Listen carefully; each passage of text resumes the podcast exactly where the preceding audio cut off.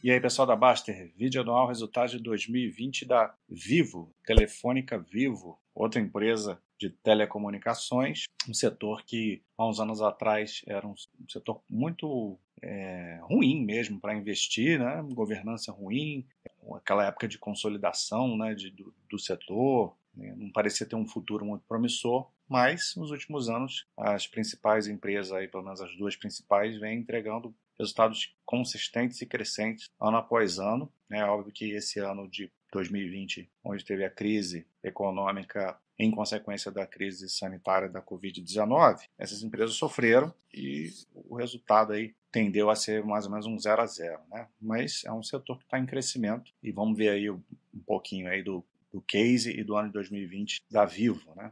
Aqui esse primeiro slide para mostrar aonde estão os segmentos chave da empresa, o core dela, onde que ela vem é, apostando em seu crescimento. Né? É, no pós-pago, esse é o principal produto da empresa, né? uma, uma geração. A gente vê um, um esse, esse, quadro aqui é mais para mostrar o, o, recuperação, né? crescimento de base de clientes, e porque a empresa sofreu muito lá no primeiro semestre, no auge da crise. Né? Então, receita de pós-pago tem a parte de, de pré-pago Aqui a parte de fibra, né, que aí é o vivo fixo, né, que é onde a empresa também tem crescido e apostado, e venda de aparelhos. Então aqui é, a gente vê exatamente aqui qual que é a estratégia, o core business da empresa, né, onde ela tem colocado as suas forças, a gente vê que vem crescendo os negócios é, nesse, nesse core e diminuindo naqueles que ela não, não vê futuro. Né? Então hoje 88% da, terminou o ano, 88% de toda a receita vem desses segmentos aqui: móvel, aparelhos, fibra, IPTV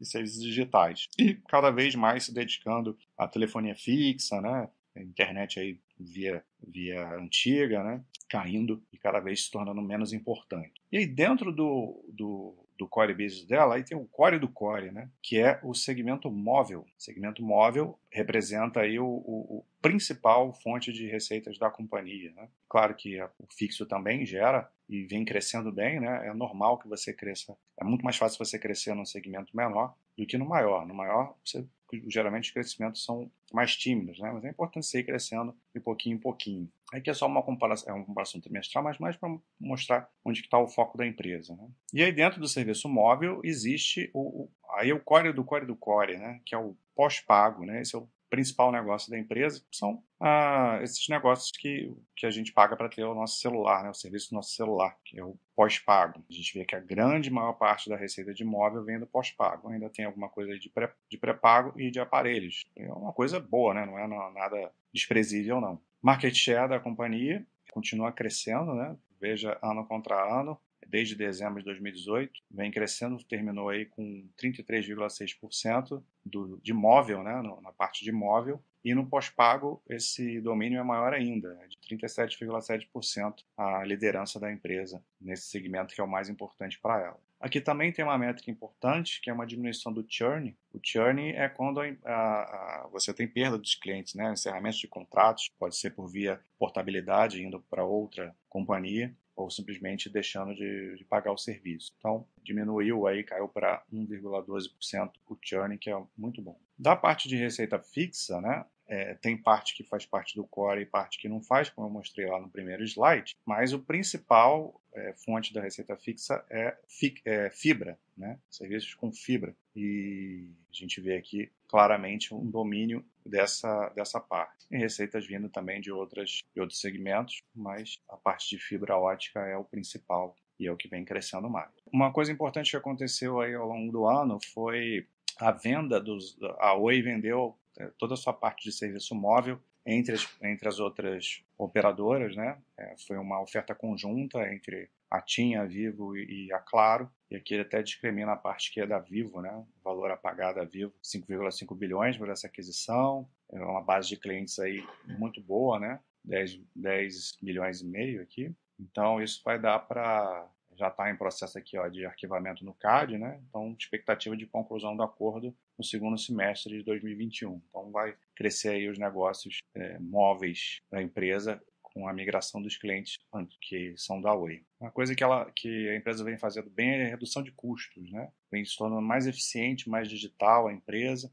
vem caindo esses custos e isso vai gerando para ela mais ganho de margem, mais ganho, o operacional fica mais robusto. Aqui é a comparação trimestral, então não vou entrar em detalhes. Capex da empresa é uma empresa que precisa de muito investimento, né? É, essas empresas de tecnologia precisam de inovação constante. A gente não sabe ainda como é que vai ser a chegada dos 5G aqui no Brasil, né? Uma, uma mudança aí no setor. É mesmo até o futuro mesmo do setor, né? Como é que, como é que o setor de tele, telecomunicação vai estar aqui daqui a 10, 15 anos? Não tem como a gente saber, porque essas, essa, esse setor ele tem mudado cada vez mais rápido. Então, é um setor que precisa de tem uma alta necessidade de capex, porém a empresa gera muito caixa e ela consegue fazer frente a essa grande necessidade. É, aqui, essa, aqui é importante a gente falar de, da melhora da governança, né? a empresa que migrou para um novo mercado, então passa a, a negociar apenas ações ON, o que é o ideal, né? então, melhorando aí critérios de, de governança, você passa a ter as mesmas ações que o controlador tem, que o dono tem.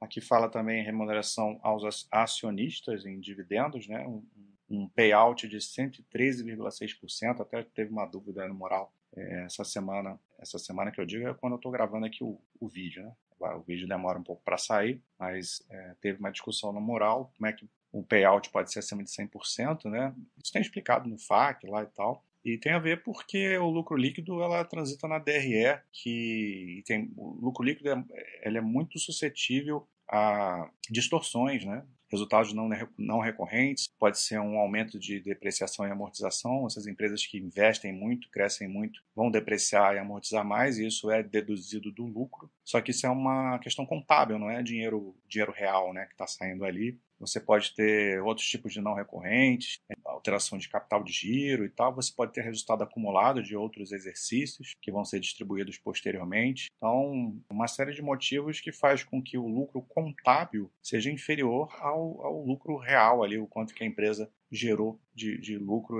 e entrou para ela. Então, acaba que o percentual de pagamento de dividendos pode ser maior é, do que o, o, lucro líquido reportado aquele ano, justamente porque o reportado, como o nome diz, né, é o que foi declarado por via da contabilidade, não necessariamente representa a realidade. Aqui ele fala de fluxo de caixa livre né, no, no ano, como eu falei, é uma empresa é, forte geradora de caixa, a gente vê aqui 9 bilhões, 9,6 bilhões né, de fluxo de caixa livre após leasing e itens extraordinários, então vem crescendo a geração de caixa aí ano após ano. Né? Então isso aqui é depois dos investimentos, né? ainda sobra esse tanto de caixa aí. E acho que é, é isso. É, eu não mostrei aqui números pela simples, uma simples razão de que assim, o resultado do ano foi muito impactado pela pandemia e ela meio que ficou no zero a zero, né? Então é mais importante entender como a empresa funciona, como ela está se preparando para o futuro. Todas as empresas de, de, telecomunicações tiveram resultados muito parecidos. A gente pode ver aqui rapidamente no, no quadro da Baster, você vê uma receita que ficou é, 2,5% abaixo do ano anterior, né? um EBITDA que caiu 1,8%, uma queda até pequena, e EBITDA parecido com o de 2018, né? mas é uma empresa que vem aumentando o seu operacional. É importante a gente olhar o histórico. Né? No longo prazo, a empresa vem entregando resultado. Aqui o lucro líquido sofreu uma quedinha maior de 4,6%, mas também vem aumentando seus resultados. Isso tudo com uma dívida muito equilibrada, a dívida líquida EBITDA de 0,42 tem sido mais ou menos essa métrica aí nos últimos anos. A empresa que tem uma dívida em termos absolutos alta, mas também tem muito dinheiro em caixa, né? Então, a vê a dívida líquida de 7, quase 7,5 é, bilhões, que também é muito alto, mas muito alto entre aspas, né? Porque olha o fluxo de caixa operacional da empresa, né? 19 bilhões é dinheiro absurdo. Então, é uma geração de caixa totalmente é, capaz de fazer frente ao endividamento que, que ela tem né? Tanto é e, e, a capacidade de gerar, né, operacional dela, tanto é que a dívida líquida de EBITDA, EBITDA